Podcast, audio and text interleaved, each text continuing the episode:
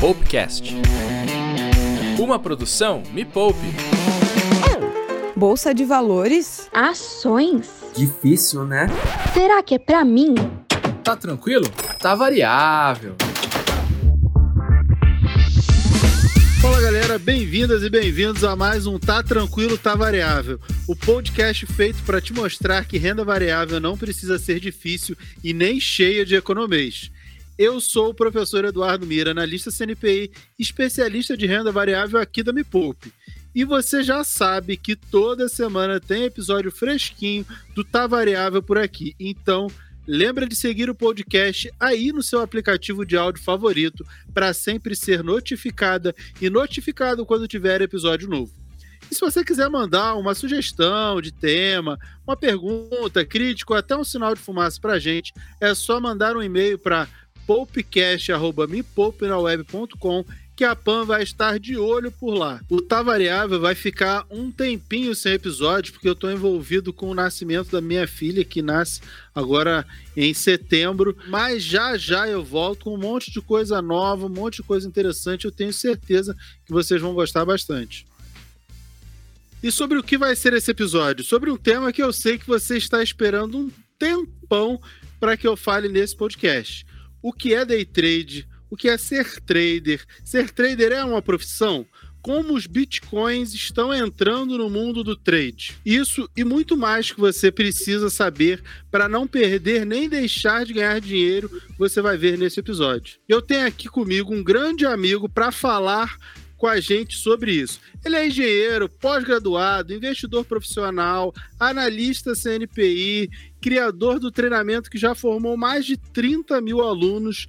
Meu querido Rodrigo Cohen, seja muitíssimo bem-vindo. Obrigado, professor Mira, obrigado toda a equipe. Fico muito, muito, muito feliz de estar aqui com vocês no Me Poupe. Bora para cima. Conta um pouquinho da tua trajetória, da tua história, de você sempre foi trader, como é que foi essa virada de chave? Bom, vamos lá. É, é a tal, é a famosa pergunta da gente resumir 40, 40 anos, anos de minutos. vida em 40 segundos. Bom, é, eu, eu sou engenheiro de formação, né? Eu trabalhei sempre com tecnologia. É, no meio do. Na verdade, no início do trabalho, em 2000, né, na época eu tinha 22 anos, é, meu pai me, me convidou a entrar na Bolsa de Valores. Meu pai sempre foi um investidor aí, muito é, dedicado né, à Bolsa de Valores, e aí ele me inseriu no, no mundo. Eu comecei a gostar muito do mundo de bolsa, comecei a, a ver que dava para ganhar dinheiro com isso, mas não trabalhei desde 2000. Desde 2000 eu só fui juntando tudo que eu ganhava, eu botava aí para comprar ações e fui comprando e participei de um, um, movimento de alta muito grande da bolsa de 2000 até 2008, né, que a bolsa só subiu. Então você comprava, ganhava dinheiro. E eu lembro que eu consegui é, juntar de 2000 até 2008 é, próximo a 250 mil reais, que era um valor bem alto, mas também só juntava, o bolso só subia, então eu consegui fazer a festa. Até que 2008 teve a crise do subprime, né, a, a, crise hipotecária nos Estados Unidos e as bolsas do mundo todo, inclusive do Brasil, caíram. E meu patrimônio de 250 mil reais ele chegou a, a, a valer 80 mil reais. Então, é, caiu bastante e eu, sem conhecimento nenhum, no início de 2009, eu tive uma decisão é, que mudou a minha vida. Uma decisão daquelas assim que eu falei, ó, vou parar de perder dinheiro, não aguento mais cair tudo que eu juntei até agora. Na época eu, eu já tinha é, um filho, o segundo estava quase quase lá, meu segundo filho nasceu em 2010, e eu falei, quer saber? Vou parar de perder. Vendi todas as minhas ações, toda a minha carteira de ações, que estava valendo 80 mil reais. E simplesmente em 2009 a bolsa voltou a subir e tudo voltou lá para cima e eu fiquei né, olhando, chupando o dedo, né, não ganhei, eu não recuperei o meu, o meu dinheiro, o meu patrimônio. E aí eu estava meio que na crise dos 30, né, em 2000, 2009, 30, 31, falei, quer saber? Vou largar aqui a minha carreira de tecnologia, que era o que eu fazia, que eu gostava muito, mas estava meio que né, no momento aí de, de virada, e aí eu fui migrar para o mercado financeiro. Então, em 2009, eu entrei full time no mercado financeiro com uma missão inicial de recuperar o meu, o meu dinheiro perdido, aprender um pouco mais sobre o assunto e quem sabe, né, conseguir aí fazer uma, uma carreira. E aí foi isso, 2009, eu, é, é, 2009, 2010 eu abri um escritório de, de assessor de investimentos, de assessoria de investimentos, é, virei o chamado broker, que é hoje em dia, né, muitas pessoas falam é broker, assessor de investimento, então virei o broker, é, depois eu, eu tive que aprender é, a, a, olhar o mercado, olhar a bolsa para poder ensinar a gente, para poder captar cliente. Na época a gente tinha que saber como é que olhava análise gráfica, saber como é que as ações se comportavam. Então tive que aprender isso para poder é, é, trazer mais gente né, para o meu escritório, trazer mais investidores, mais clientes. É, fui crescendo, fui começando a tradar para mim, nem sabia que existia esse mercado de trading, nem sabia que era possível uma pessoa viver disso, a pessoa ganhar dinheiro é, operando de casa, né, ou de algum lugar é, por conta própria. E aos poucos fui aprendendo, fui começando a tomar gosto né, do assunto, fui começando a ganhar dinheiro também com isso. É, até que chegou uma hora que eu falei, acho que eu vou, eu vou é, me impor um desafio. O desafio era o seguinte: se eu conseguir durante três meses, pelo menos, é, ganhar o mesmo salário que eu ganho no meu trabalho aqui dentro do meu escritório, eu migro full time para virar um trader. E eu consegui fazer isso até que é, é, eu falei, ah, bom, já consegui fazer isso, eu vou vender a minha parte para o meu sócio. Então, vendi minha parte do meu escritório para o meu sócio e fui viver full time como trader. Eu fiquei uns dois anos é, vivendo só disso, entre altos e baixos, né? Porque a vida parece que é fácil, né? Viver como ganhar dinheiro com isso, mas não é. Obviamente não é. É, entre altos e baixos, eu conseguia pagar as minhas contas é, e dividir com a minha esposa muitas vezes, né? Ela trabalha, né? Então ela também conseguia é, pagar as contas de casa, ela é médica, então a gente fala, pô, pelo menos o médico tem que trabalhar e ganhar um dinheirinho, né? Então ela ganhava, ela conseguia é, dividir muitos meses, ela que bancava, né? Durante um período, ela que bancou. Pô, isso, faz, isso faz bastante diferença ter faz. um casal, né? Porque aí é um plano do casal, um plano da família. Exatamente. Você tá ali construindo, o parceiro ou a parceira está ali do lado também construindo, então. É, e mira, muita gente, muita gente tem essa dificuldade, né? A pessoa quer buscar uma vida como investidor full time, como trader, ou o que seja, e não conta com o apoio da família, seja dos pais, seja da, do, do, do cônjuge, né? E eu, graças a Deus, existia, existe, né? Existia, a gente fez agora 25 anos juntos, né? Então estamos aí num longo período, né? Existia é, é, é, uma confiança e uma admiração mútua dos dois lados. A gente sabe que existe uma responsabilidade, né? Que tem um limite. Ah, se eu não conseguir, eu vou buscar outra coisa, né? E tá tudo bem, mas faz parte. Então, é, ela me ajudou muito, graças a Deus. É, e aí a gente, eu fui né, é, é, galgando aí é, subidas, né? Até conseguir chegar lá, até que eu, eu para eu poder é, também ajudar outras pessoas, eu tirei o certificado de analista, isso foi em 2015. Então, em 2015 eu tirei o CNPI, né, igual vocês também, é, né, é um analista CNPI.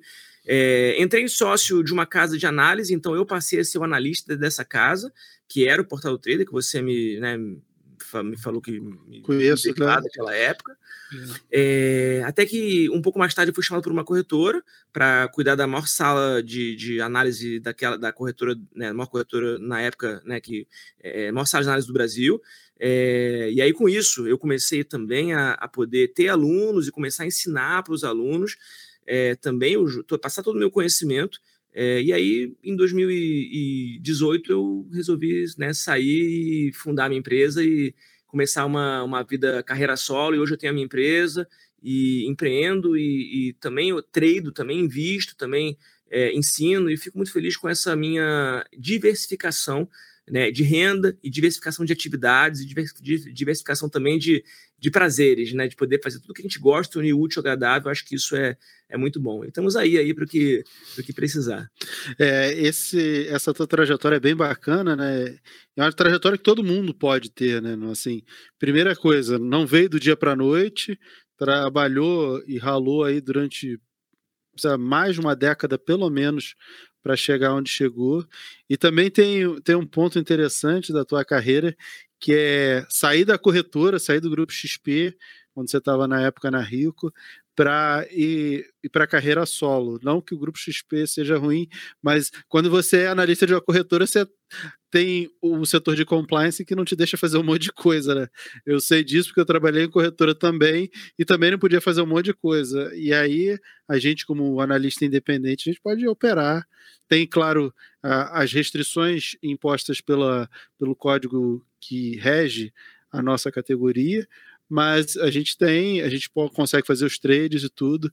Isso para mim também é muito importante nessa é poder fazer as operações, né? E agora você pode. Isso, aí, isso te deu, acho que paz e tranquilidade, né? Poder fazer isso. É verdade, Mira, você tocou num ponto super interessante, super importante, que muita gente se pergunta, né? E é uma dúvida que eu também tinha, né? Poxa, se a pessoa sabe tão bem fazer aquilo, por que ela não faz aquilo também? E você, enquanto analista, você não pode fazer, você é proibido de fazer enquanto você está numa corretora, pela, como você falou, em relação ao compliance. Eu fiquei mais ou menos três anos, três anos, três anos e meio, sem poder boletar, né? Que é o que? Você comprar ou vender uma ação ou algum ativo na bolsa, um contrato futuro e por aí vai. Até que quando eu saí da, da XP, eu, eu fiquei um tempo sem operar ainda, e aí eu tirei, estava de férias, era acho que janeiro, mais ou menos, e eu estava com a família, e aí eu estava lendo, me lembro, eu estava lendo o livro do Nassim Taleb, é, Skin the Game, Arriscando a Própria Pele, e o livro, ele fala, né, o Taleb fala muito bem sobre isso, ele fala, olha, se você é uma pessoa que está recomendando alguém comprar uma coisa ou vender outra coisa, mas você não está fazendo aquilo, você não está provando né, do, da sua própria fonte de sabedoria, não faz sentido, né? Você, tá, né, você é um fake. Você é uma fraude.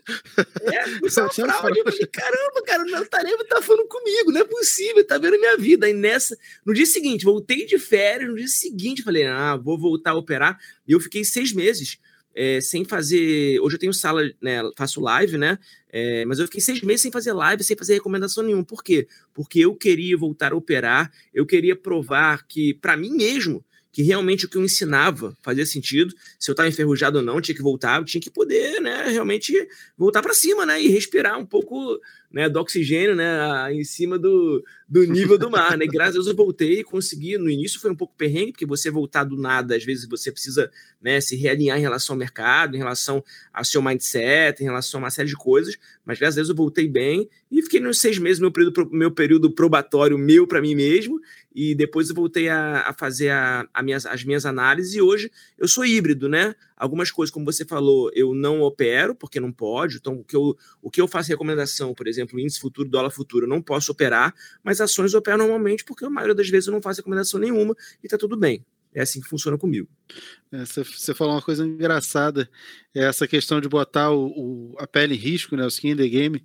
E uma vez eu estava conversando, essa chave virou para mim, eu estava conversando com um tio meu, que foi um cara que, assim, foi sempre um exemplo, porque ele operava a bolsa, ele opera a bolsa, sei lá, desde os anos 80. Aí, uma vez eu, fiz uma análise, já estava entendendo os gráficos, isso, sei lá, 2012, alguma coisa assim, já tinha uma compreensão. Eu falei, não, porque esse papel acho que vai subir, porque fez um movimento, um pivô. Ele, pô, você comprou? Aí eu falei, é. Não. Aí, tipo, ele só perguntou assim, tipo, você comprou. Aí, na hora, eu fiquei pensando assim, eu falei, que eu sou um grande idiota, porque se eu acredito, se eu analisei, por que, que eu não comprei? E aí, eu passei a mais operar do que pensar e até falar do que eu tinha feito e tudo. Isso aí, início dos anos 2010, sei lá, não lembro quando foi. Mas isso virou a chave porque eu falei, caramba, peraí, por que, que eu não comprei? Então não acredito, né? E aí hoje, com, com os alunos, é, eu acredito que você faça a mesma coisa eu faço para mim as operações mais arriscadas e para os alunos geralmente eu recomendo as operações mais conservadoras, menos arriscadas, porque não dá já não dá para operar aquilo que a gente recomenda, né? Então não dá para fazer as duas coisas, então eu deixo para os alunos geralmente aquilo que é mais o filé mignon, que é mais tranquilo, e aí eu faço aquilo que é mais kamikaze, porque eu já tenho experiência e fica mais fácil para para fazer isso.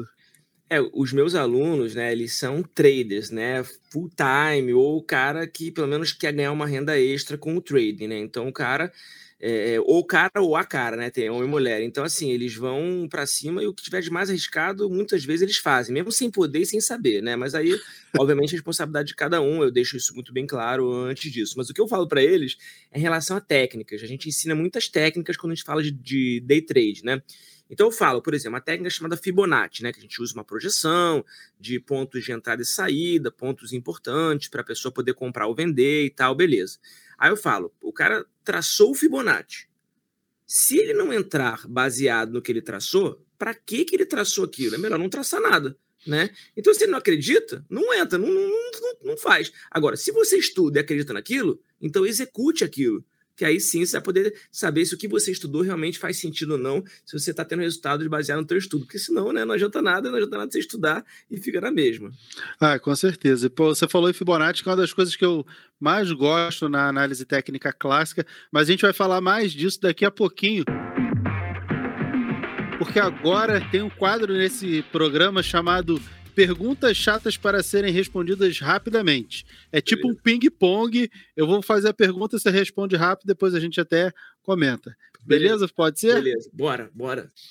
Primeira pergunta: dá para ficar milionário com day trade? Dá. Concordo com você. Só que eu acho que o day trade ele é factível, mas não é fácil. Peraí, você me falou que era ping-pong. Você quer que eu explique é. a minha resposta? Eu posso explicar.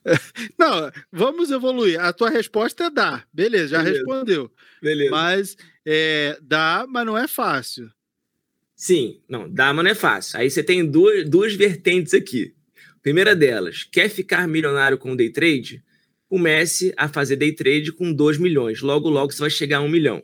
Essa é a minha resposta. Segunda resposta.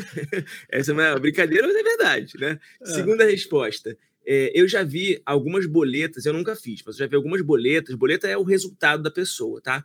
Eu já vi alguns resultados de pessoas, notas de corretagem, de um milhão de reais no day trade em um dia. Ou seja, a pessoa comprou e vendeu no mesmo dia uma ação ou um contrato futuro, alguns contratos, obviamente, e conseguiu fazer um milhão no mesmo dia, tá? Então já vi isso acontecer.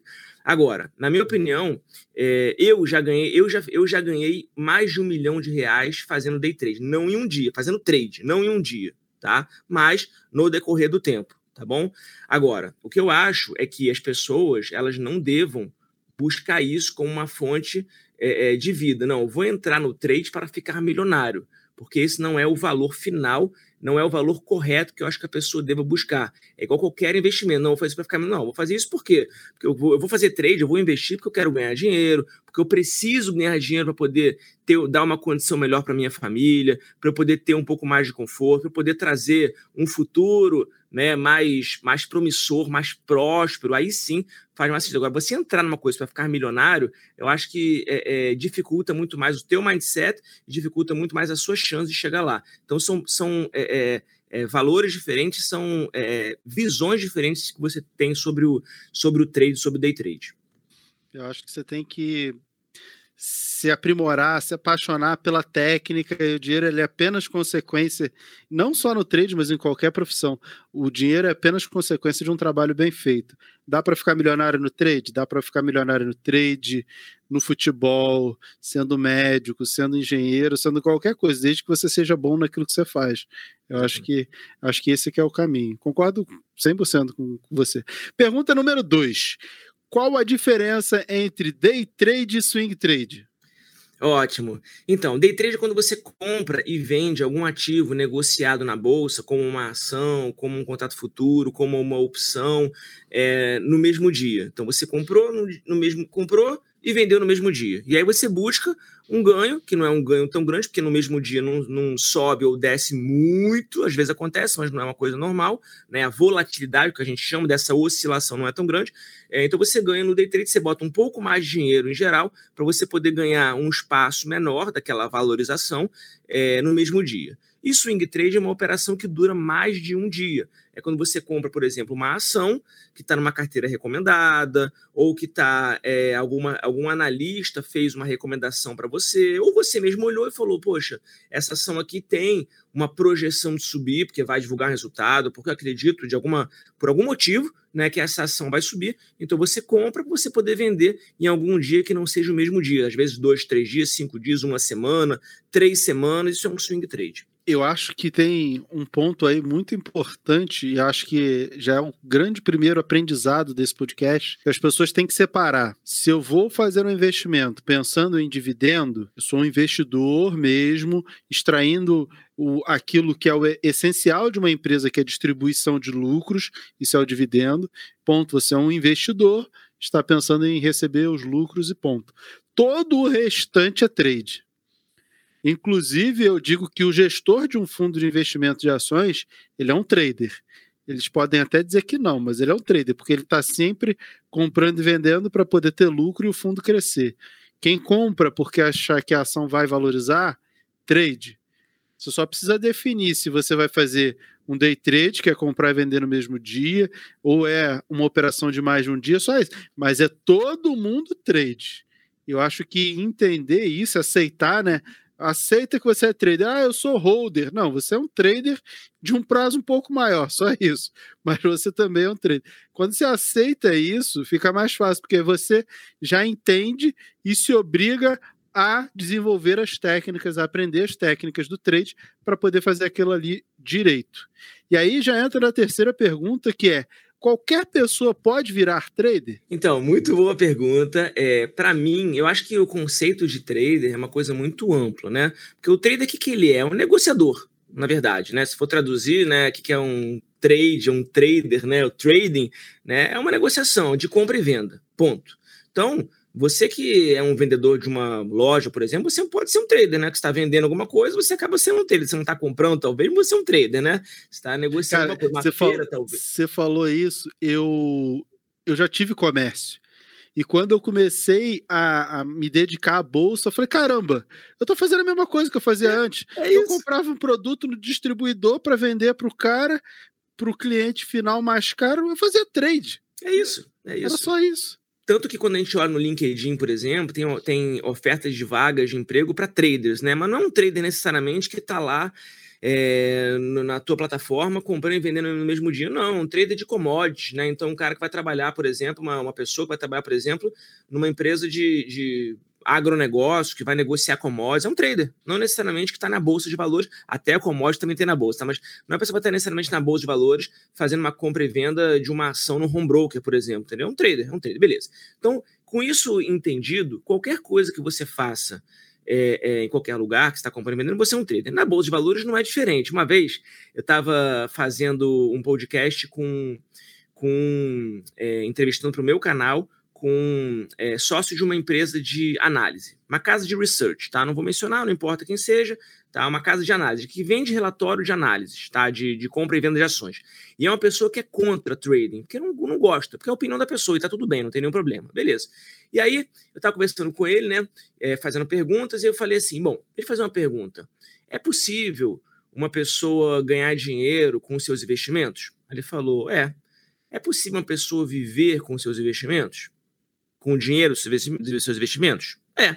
Legal. O que que uma pessoa precisa fazer para poder ganhar dinheiro com os investimentos? Ah, é, falei na Bolsa de Valores, por exemplo. Ah, na Bolsa de Valores a pessoa precisa ter um conhecimento, uma técnica que vai, por exemplo, comprar para longo prazo, ou vai ter uma técnica para comprar uma carteira, é, é, uma opção de dividendos, como você mesmo falou, né? Então a pessoa vai comprar ações que vão distribuir bons dividendos e a pessoa poder viver dessa renda dos dividendos, ou a pessoa vai poder montar uma carteira é, de ações que talvez não distribuam, empresas que não distribuam talvez muitos dividendos, mas a ação se valoriza, que é outra estratégia, né? O preço da ação se valoriza e por aí vai. Eu falei, beleza, quanto tempo que a pessoa precisa para poder se dedicar e aprender? Há alguns anos. Falei, então, alguns anos, uma pessoa vai juntando dinheiro, vai investindo, vai crescendo seu patrimônio, e com o tempo ela pode viver disso, comprando e vendendo ações para longo prazo, por exemplo? Pode. Falei, ah, então está dizendo que é possível qualquer pessoa que aprenda viver de trading, porque isso é um trade. Na verdade, ele falou, ah, é verdade. Então, então, no final das contas, né?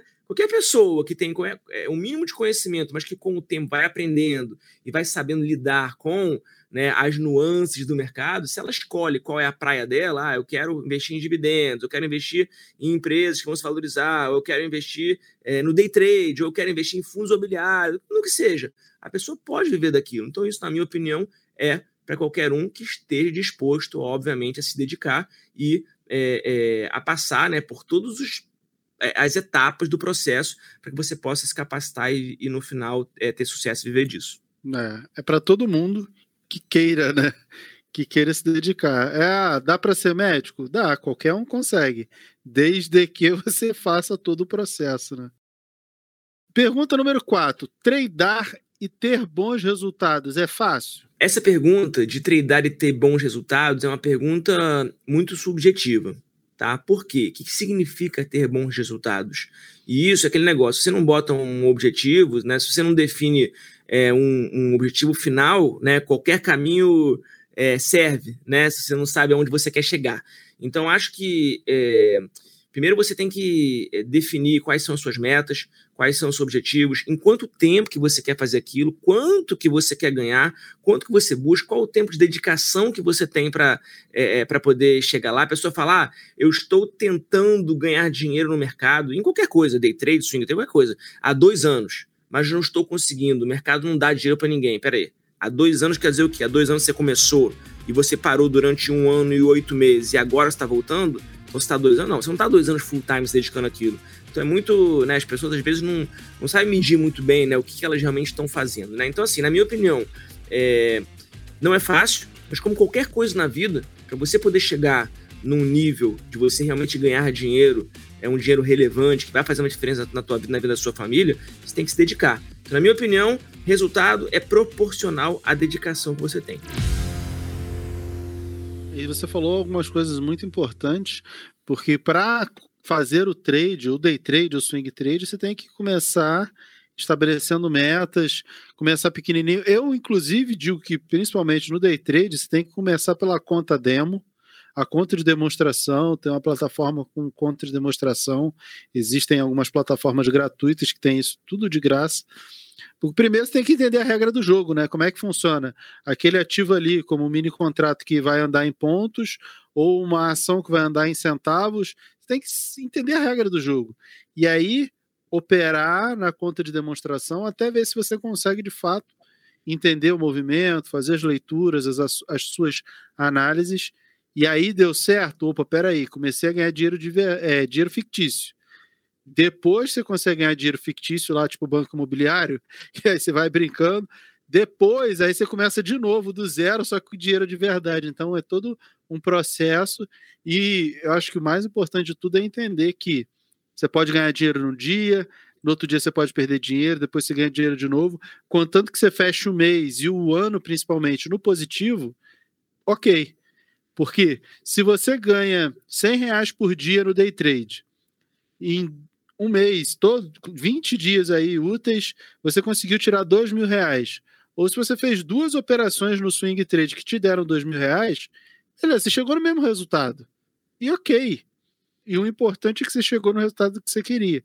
Você vai fazer day trade, você vai fazer swing trade, aí vai mais do perfil de cada um, que cada um se sente mais confortável. Da mesma maneira que, se você faz dois mil por mês e chega a 240 mil reais por ano, e você fez quatro operações que te deram 240 mil reais por ano, cinco operações, seis operações, você teve a mesma coisa da pessoa que faz day trade, você teve a mesma coisa daquele cara que fez swing trade algumas vezes no mês, e no final das contas todo mundo chegou no mesmo montante.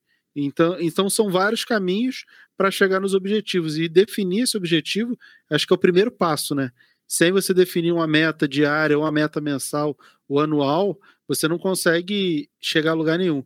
Eu comecei a me dedicar mais no trade, na verdade, não mais no trade, mas eu comecei a pensar seriamente a sair do Banco do Brasil quando eu fui fazer a declaração. Eu, eu lembro que eu não lembro qual foi o ano, mas eu estava fazendo declaração de imposto de renda, né? Aí eu estava olhando assim, fui, aí todas as operações de bolsa, não sei o quê, e salário, né? Jogando tudo na declaração. Eu falei, peraí, eu tô ganhando mais dinheiro na bolsa do que como salário. Eu falei, tem alguma coisa errada. Eu acho que eu deveria estar focando mais na bolsa do que no trabalho, porque eu ganho mais dinheiro do que isso, me dedicando muito menos tempo. Foi uma das coisas que me fez, que me impulsionou a, a querer deixar o, o, banco. Lógico que tinha todo um conflito de interesse de recomendar investimento para as pessoas que eu também não fazia, né? Eu operava na corretora e tinha que falar para as pessoas que o investimento bom era do banco. Mas olhar o resultado que eu tinha com o trade me motivou a sair do banco. Falar, peraí, se eu consigo ganhar mais dinheiro do que eu ganho de salário, eu acho que eu preciso me dedicar mais no trade, que vou ter mais retorno, né? Porque o, o trade ele tem isso, né? Você consegue alavancar os seus resultados.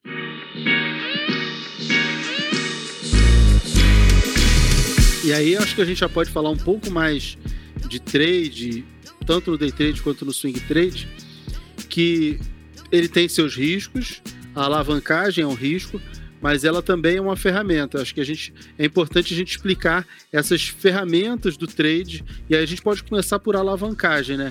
Por que, que o day trade ele dá tão mais oportunidade que o swing trade, eu acho que a alavancagem é a primeira resposta, né? Com certeza. É, bom, a questão da alavancagem, ela, ela lida diretamente com a ganância do ser humano. Então a gente tem que sempre ficar naquela linha tênue do cuidado muito grande e da chance de derrapar muito e desmoronar aí todos os seus sonhos e todas as suas chances de, de ganhar dinheiro. O que é alavancagem? Alavancagem é o conceito da alavanca, né, de você poder é, levantar uma coisa mais pesada do que você realmente tem força para aquilo, né? Quando você pega uma alavanca, você né, faz pouca força e levanta uma coisa muito pesada.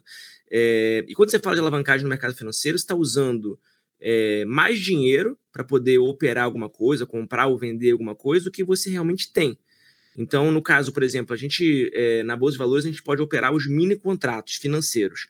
Então, a gente tem contratos de índice futuro, que é o índice futuro, é o índice Ibovespa, né, uma projeção do Ibovespa, é, que é o índice principal da nossa bolsa, né, o Ibovespa, é, é, é, o índice, é uma projeção dele numa data futura. Então, você pode operar essa projeção dele, que é o índice futuro, você pode operar também o dólar futuro. O dólar futuro é uma projeção da moeda norte-americana dólar para o futuro. E quando você é, opera esses contratos, quando você compra e vende esses contratos, a bolsa ela permite que você se alavanque, as corretoras permitem, né? A regra é que você pode se alavancar. Então, é como se você operasse, por exemplo, né? Como você comprasse, por exemplo, uma ação da Petrobras que está custando 30 reais, por exemplo, você compra lá mil ações. Então, mil ações vezes 30 reais são 30 mil reais, né? Só que você está operando aqueles 30 mil reais, tendo, na verdade, é, 3 mil reais na sua conta ou 300 reais na sua conta. Imagina, você opera 300 reais você tem na sua conta, só que, na verdade, você está movimentando 30 mil reais. E os mini contratos permitem isso.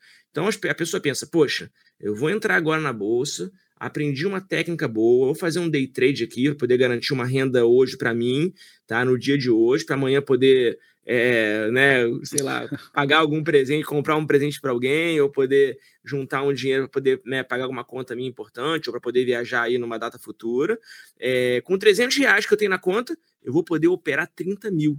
Poxa, se você ganha 1% naquele dia, em cima dos 30 mil reais, você está ganhando 300 reais, né?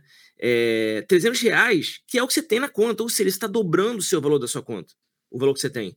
Então, a pessoa que um dia ela dobra o valor que ela tem na conta, nesse exemplo que eu dei, 100%, ela, é um né? Símbolo, é, é um símbolo a 100%, um símbolo de, de ganância muito grande que ela possa no dia seguinte pensar, poxa, imagina então se eu comecei com 300 e ganhei 300, vou pegar emprestado aqui mil reais ou 10 mil reais para poder dobrar e ganhar 10 mil. Então a pessoa já, na cabeça dela, já cria uma, um, né, uma série de. Vou pegar um dinheiro com a agiota, Exatamente. Vou, vou dobrar aqui.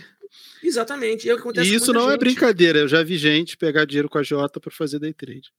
Olha só, Omira, eu como lido com trader, né, eu recebo muitas mensagens de gente que pegou dinheiro com agiota, é, perdeu o dinheiro todo, pegou dinheiro com outro agiota para poder tradar, recuperar esse dinheiro, devolver para o primeiro agiota e perder o dinheiro todo. E a pessoa pensou em se matar, ou pensou em. Aí teve um desses que eu perguntei, eu falei, bom, peraí, deixa eu fazer uma pergunta aqui, quanto é que você pegou de dinheiro? Aí eu peguei 10 mil reais com um e 20 mil com outro, né? Porque aumentou o valor para ver se recuperava mais rápido, né? Pior ainda. Aí eu falei, bom, está querendo dizer então que a sua vida vale 30 mil reais? Porque ele falou que se eu me matar, eu vou pegar o seguro do, do seguro de vida, minha esposa vai poder pagar as minhas. Falei, bom, então está dizendo, ele tinha um filho, está dizendo que então o teu filho no futuro vai, né, crescer sem pai e vai falar que, poxa, a vida do meu pai era 30 mil reais. Você acha isso? Né? Então é difícil, a gente às vezes tem que também lidar né, com essas situações e é difícil para a gente, mas o que eu posso fazer? Cada um tem a sua, né, a sua mente. É, a sua maneira né? de pensar, né? Não, é complicado. A alavancagem ela é uma ferramenta excelente, só que as pessoas usam da maneira errada. Exatamente. Por quê? Porque se eu estou alavancando, como você falou, se eu ganho 1% dos 30 mil, pô, já é 300 reais, eu dobrei o meu capital. Aí o que ela fala? Ah, então eu vou botar 500 reais, mil reais, dois mil, dez mil reais nesse 1%. E, ao invés dele pensar assim, não, por que, que em vez de ganhar 1%, eu não, posso, eu não preciso ganhar meio? reduz, já que você está alavancando, reduz o teu alvo, reduz a sua necessidade, que aí você consegue pegar, ah, você comprou a ação de 30 reais e se ela tiver é, 30 reais e 30 centavos, né, você, opa, peraí, já teve um ganho expressivo. Ao invés de subir 30 centavos, espera ela subir 5 centavos só e você já pula fora.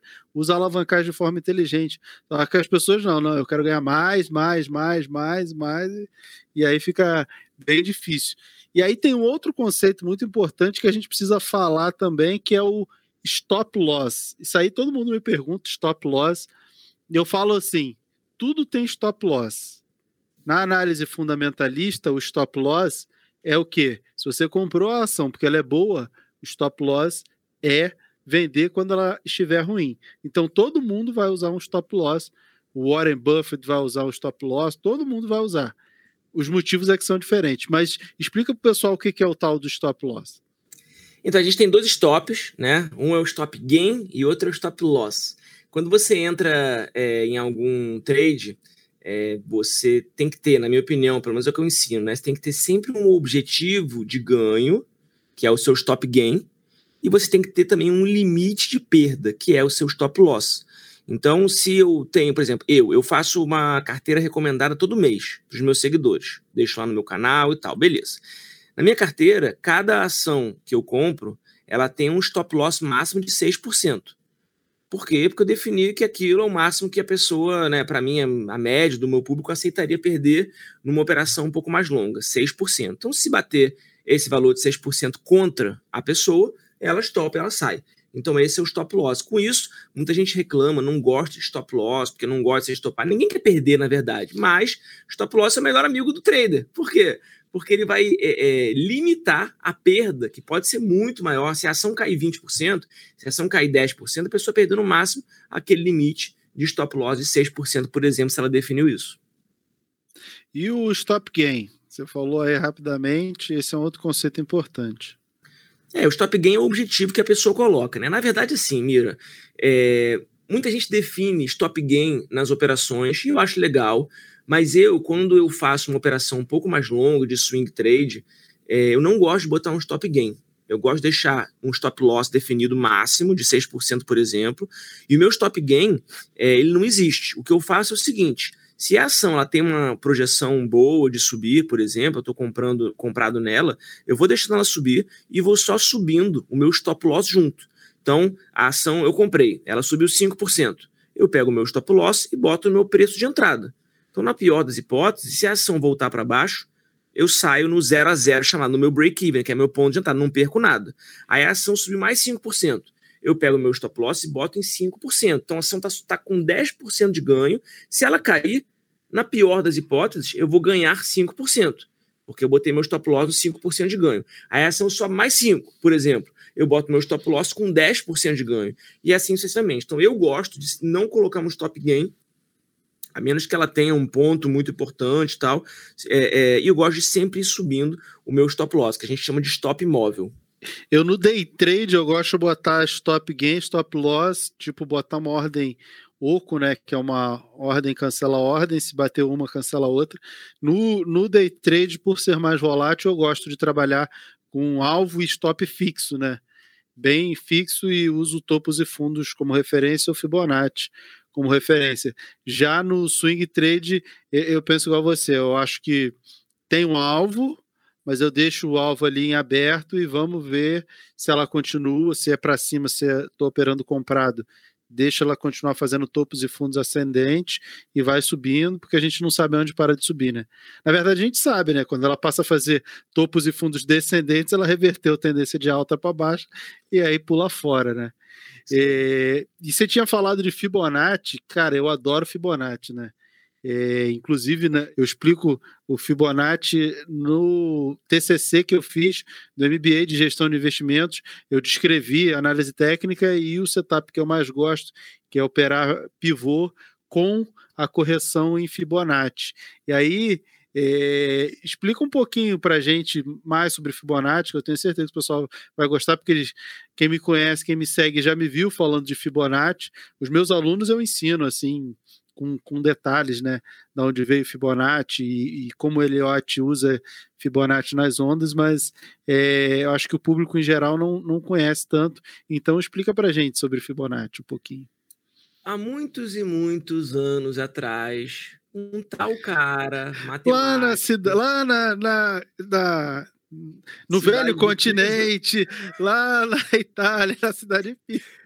Chamado Léo de Pisa para os mais íntimos, filho da família Bonatti, daí que veio o nome de Fibonacci, né? É, o cara pegou é, vários manuscritos de uma, de uma razão áurea que é, depois foi dado é, de exemplo, né? O exemplo dos, é, dos coelhos, como eles vão se a reprodução é, dos coelhos. Se reproduzindo, é um conceito muito bonito, não dá para mostrar aqui em, em, vídeo, né? Mas é um conceito muito bonito.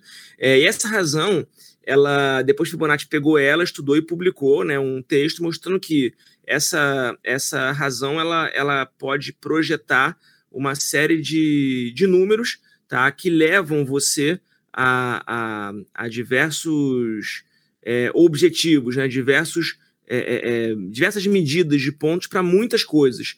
Né? Então, você tem no corpo humano, você tem razão de Fibonacci é, dentro de você, projeção e, e, é, e, retração de Fibonacci, que a gente chama, né? É, os pontos de que ele volta e os pontos que ele, que ele vai, né? Que a, a, a retração é onde são os pontos de, de retração, né? Quando ele volta, né?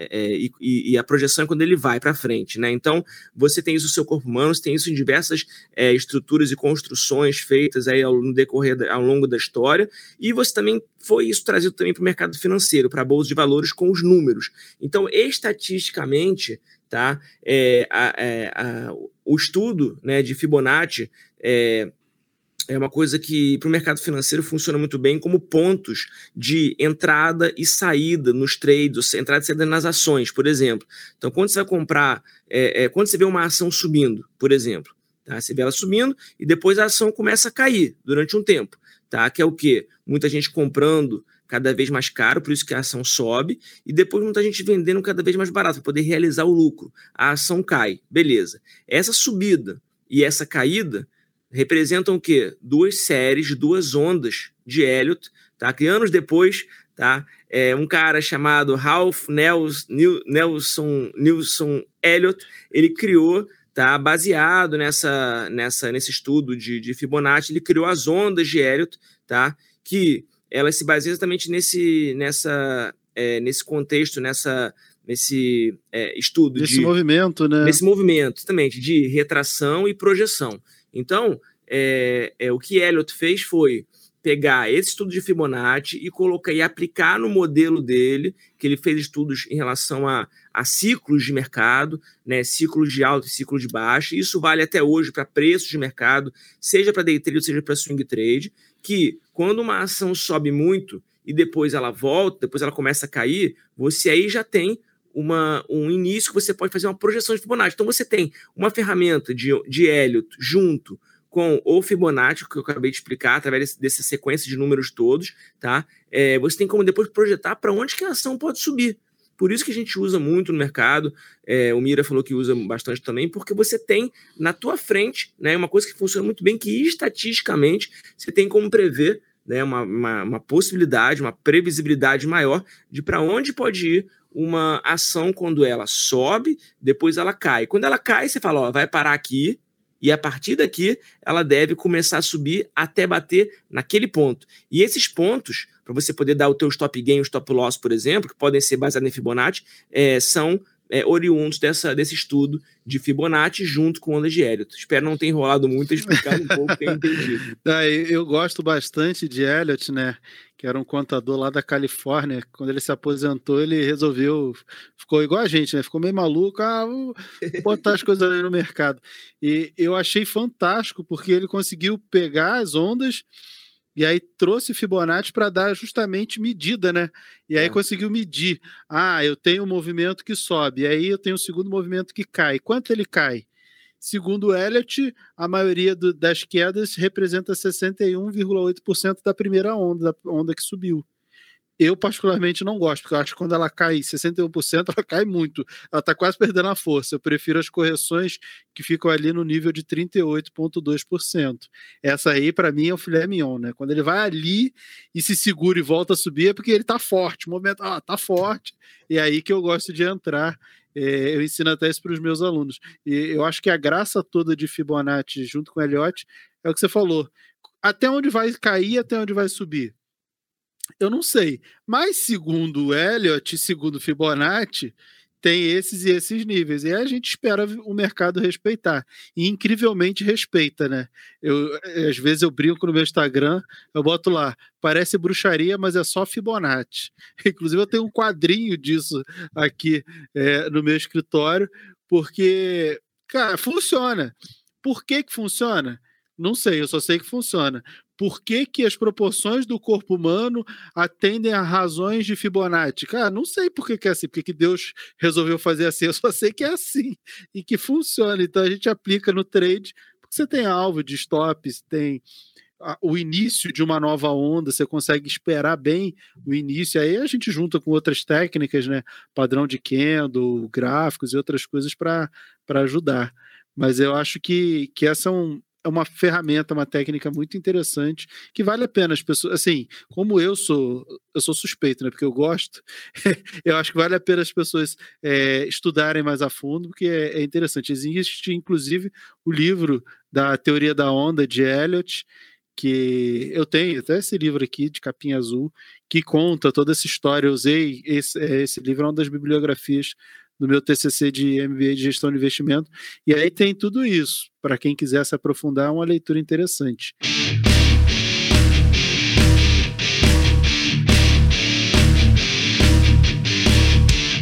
Mas você tinha me falado de mini contratos que você recomenda, recomenda assim, faz recomendações de compra e venda. Não é recomendar, oh, você tem que operar isso. Não. É, quando a gente fala de recomendação, é um processo formal que a gente faz junto à APMEC, que é recomendar compra e venda dos ativos. Então, é, o Coen recomenda a compra e venda de ativos chamado mini contrato de dólar e índice. Mas o que, que são esses mini contratos assim? Porque várias pessoas me perguntam. É, os mini contratos eles são para muitos investidores a porta de entrada na bolsa de valores, porque como eu mencionei é, há pouco, né, ele permite que você faça, que você use a alavancagem. Então, por exemplo, hoje, hoje para você comprar uma ação é, da Vale, por exemplo, você gasta aí 100 reais, agora caiu um pouco, né, mas você vai gastar em torno de 100 reais para comprar uma ação da Vale. Em geral, as pessoas é, movimentam 100 ações da Vale. Então, você precisaria, né, pelo menos de mil reais para você poder comprar é, 100 ações da Vale. É isso? Não, 10 ações são mil reais. Você precisaria de 10 mil reais para comprar 100 ações da Vale, né? Corrigindo minha conta aqui. Então, você tem que ter 10 mil reais para comprar Vale. Agora, para eu poder comprar um mini contrato, de, seja de dólar ou seja de índice, né? Como eu falei, o dólar é uma projeção da moeda norte-americana dólar e o índice é uma projeção futura é, da moeda, da moeda não, do mini do, do índice Bovespa é, que é o maior índice de ações aqui do Brasil, é, você precisa de quanto? Você precisa de 100 reais. Então, com 100 reais ou menos, então com 100 reais ou menos, eu posso entrar na bolsa e negociar um mini contrato. É, e ainda estou negociando, como eu falei da alavancagem, estou negociando mil ou 10 mil. Então, com 100 reais, eu negocio 10 mil reais. E eu posso ganhar em cima disso. Então, as pessoas é, entram na bolsa, muitas vezes alimentadas, né, atraídas por essa possibilidade de ganhos rápidos e muito, né? E, e fácil, muitas vezes. Então, é, eu acho por isso que essa é a porta de. Infelizmente, é, quem tem uma visão assim acaba começando com o pé esquerdo e tem chance de entrar, né, levar uma de volta e sair embora rapidinho e dizer que a bolsa não é para ela. Que, na verdade, não é assim. É que a pessoa, infelizmente, entrou, como eu falei no início também, pelos motivos errados, pelos valores errados, da forma totalmente errada. E o mercado de opções? Você gosta do mercado de opções? Eu comecei em 2000 tradando opções. Primeira operação que eu fiz na vida na bolsa em 2000 foi com opções. Foi com opção de Telemar. Nem existe mais essa, mas foi com opção de Telemar. É, eu gosto de opção. Opção também, assim como mini contratos, é, você pode colocar pouco dinheiro para ganhar muito. Você não se alavanca, mas você coloca pouco dinheiro porque as opções são centavos. Então tenho opção lá de um centavo, tem opção de 10 centavos. Então você imagina, é, com um real, você pode negociar um lote de uma opção, né? Então é, é, é, é fácil, não é um real não, tipo, com 10 reais pode negociar é, um lote de opção de 10 centavos. Então é, é, é fácil, né? Na minha opinião, você você é, negociar a opção e ganhar muito dinheiro, porque elas podem dobrar de valor de um dia para o outro. Então a opção eu acho legal, mas mais uma vez, você precisa saber o que você está fazendo, você precisa estudar para que você possa realmente é, ter resultados é, mais atrativos. Mas, na minha opinião, é uma forma também de você ganhar dinheiro e diversificar o seu investimento. Ah, eu gosto bastante do mercado de opções. Hoje eu tenho operado mais opções do que mini contratos. Já tem algum tempo que eu, que eu não opero mini contratos porque não tenho tempo, né?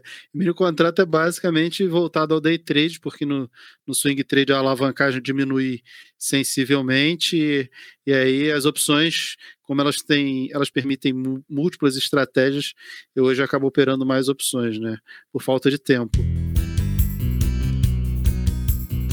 Mas, Gwen, a gente tem um outro quadro, e esse é um quadro bem engraçado, eu acho que até educativo, que é chamado o Ações Trágicas. Esse é o momento do programa onde eu trago algum acontecimento cômico ou trágico envolvendo investimentos em renda variável sobre bolsa de valores e mostro o que os me poupeiros podem aprender com aquela cagada de outra pessoa. E eu quero saber de você, Coen, qual foi a pior cagada no day trade ou no swing trade que você já cometeu ou presenciou alguém fazendo? Vamos lá, me poupeiros. Existem. É... Bom, eu, eu como tenho é, muitos é, alunos e seguidores, e todo dia eu estou fazendo lives com eles, então eu ouço muito. Eu posso contar de mim também, mas eu tenho muitos assuntos trágicos. É, um deles, né, que acontece muito, é a pessoa. É, a gente hoje né, tem no nosso sistema de negociação de compra e venda, a gente tem a conta demo e a conta real. A conta demo, como o Mira falou, é aquela conta que você está simulando uma compra ou uma venda. É, e a conta real é a conta de verdade, né? É, treina, treina, jogo a jogo, beleza. É, e já aconteceu diversas vezes é, dos alunos e seguidores comprarem, né, fazerem um trade, né, uma recomendação minha, por exemplo, ganharem muito dinheiro e depois perceberem que estavam na conta demo e não estavam na conta real. Então, isso é uma coisa que, assim, é, é tiro e queda, acontece muito, muito, muito, muito.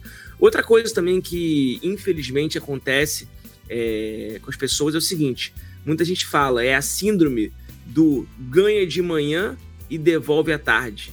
Que é o quê? É a pessoa que trada de manhã, quando o mercado abre 9 horas da manhã, mercado futuro, né? De índice dólar futuros, mini contratos. Beleza.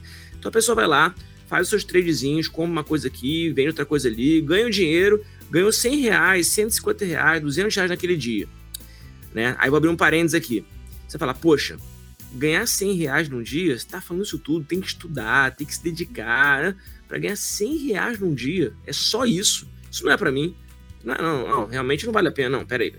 Você ganha 100 reais num dia, depois você ganha 100 reais por dia durante uma semana, são 500 reais na semana. E se você ganha durante quatro semanas, um mês, você está ganhando 2 mil reais. Poxa, 2 mil reais já pode fazer uma diferença no seu orçamento. Diferença no orçamento de muita gente, né? Então, tem que sempre saber medir isso. Agora, voltar a fechar, as parênteses, fechar parênteses aqui. Então, o que acontece? A pessoa vai, treina de manhã, ganha dinheiro, bate a meta dela do dia e fala: ah, quer saber? Vou voltar aqui, vou fazer só mais um tradezinho agora de tarde. Só para ganhar aqui um, mais um cinquentinho aqui para ficar. O diabinho vai lá, dá uma cutucada nela. Exatamente. Aí vai lá, faz um tradezinho, aí perde 50. Puxa, eu tava ganhando 100, querer ganhar 100, perdi 50. Quer saber? Eu vou fazer mais um aqui só para recuperar. Aí perde mais 50. Aí fala, puxa vida, eu tava de manhã ganhando 100 e agora eu estou no 0 a 0 como se eu não tivesse feito nada durante o dia, porque eu perdi meu 100. Foi o seguinte, eu vou, eu vou agora fazer mais um só para ganhar os 100 de novo e aí eu paro. Aí a pessoa vai e perde 100. Então, ela virou de um dia que ela tinha batido a meta de 100 reais para poder fechar os 500 reais na semana, os 2 mil reais no mês, e ela tá agora negativa em 100 reais. Aí é bola de neve, porque ela vai querer recuperar os 100 para ficar no 0 a 0 pelo menos, e vai perder mais 100. Então ela estava ganhando 100 e agora tá perdendo 200. E aí é bola de neve, e por aí vai. Então, por isso que muita gente também, às vezes, está mal. Então, tem vários fados aí é, trágicos ou tragicômicos que acontecem com as pessoas, que só o tempo de tela, só a bagagem, vai fazer com que a pessoa possa realmente é, aprender né, e definir se isso é para ela mesma ou não, ou se ela vai, vai escolher outro, é, é, outra modalidade de, de investimento. Eu tenho uma história, você me lembrou uma história muito engraçada. É, e aí você está fazendo as contas eu estava pensando aqui no exemplo que eu dei lá atrás dos 100 reais por dia, 2 mil por mês, aí eu falei que dava 240 mil por ano, não, é 24 mil por ano, eu botei um zero a mais. É, eu vi. Mas eu tava eu falando, você tá falando, eu lembrei disso, eu falei, peraí, acho que eu já, a, a ganância, né, aqueles números do trade já, já pulou já, de 24 para 240 mil. Mas o fato engraçado que eu lembrei foi uma vez eu estava almoçando com o Paulo Bandeira, que é da Trid, né, é diretor lá da Trid, que é uma plataforma gráfica. Aí ele estava me contando que uma vez um cliente botou na. estava operando na conta real e aí perdeu dinheiro. E aí ele mudou para a conta demo e ganhou dinheiro. Só que ele não sabia que estava na conta demo. Ele ligou para a corretora: vocês roubaram meu dinheiro, porque eu ganhei, eu fiz o trade, eu ganhei, o dinheiro não entra na minha conta. Aí falou: não, não tem nenhuma, você não fez nenhum tipo de operação vê com a plataforma, você não, porque não tem nada, não tem nenhuma ordem, você não emitiu ordem, não, não chegou nada na corretora, não, vocês estão me roubando. Aí falou com o pessoal da Trid, não, vocês estão me roubando, vocês sumiram com o meu dinheiro. Aí o pessoal, não, peraí, deixa eu ver o log, ver os registros, tudo. Não, você estava na conta de demonstração. Você estava na conta real, você perdeu dinheiro, e aí você foi para a conta de demonstração, e aí você ganhou, mas era, era dinheiro fictício.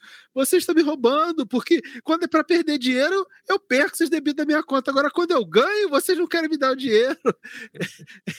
eu fiquei, caramba, como é que é o ser humano, né? A pessoa não quer é. aceitar que, é. que fez errado, que perdeu. Eu lembro dessa história, ficou bem marcada, que falei, caramba. E a pessoa estava revoltada, queria processar. E queria, não, vocês não me deixam ganhar dinheiro. Caramba, não deixar ganhar dinheiro é ótimo, né? Mas, Quen, cara, a gente já tá batendo papo aqui há um tempão e eu queria te agradecer demais. Assim, é, é um mundo de coisas para a gente falar, então eu acho que a gente pode falar isso, marcar outras vezes.